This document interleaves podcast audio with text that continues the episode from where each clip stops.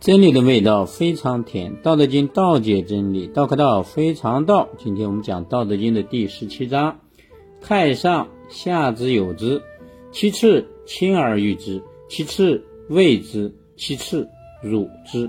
信不足耶？有不信耶？忧兮其贵也。功成事遂，百姓皆谓我自然。太上下之有之。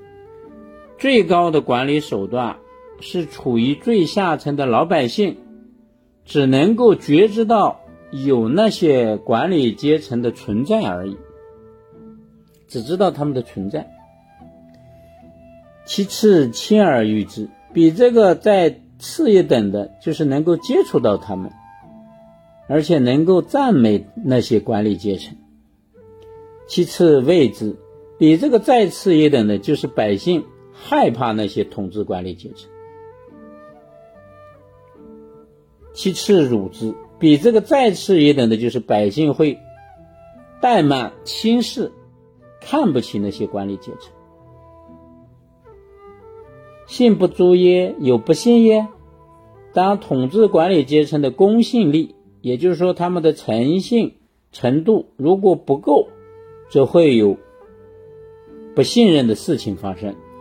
对抗呀，反抗呀，对立的事情就会发生。忧兮其贵也。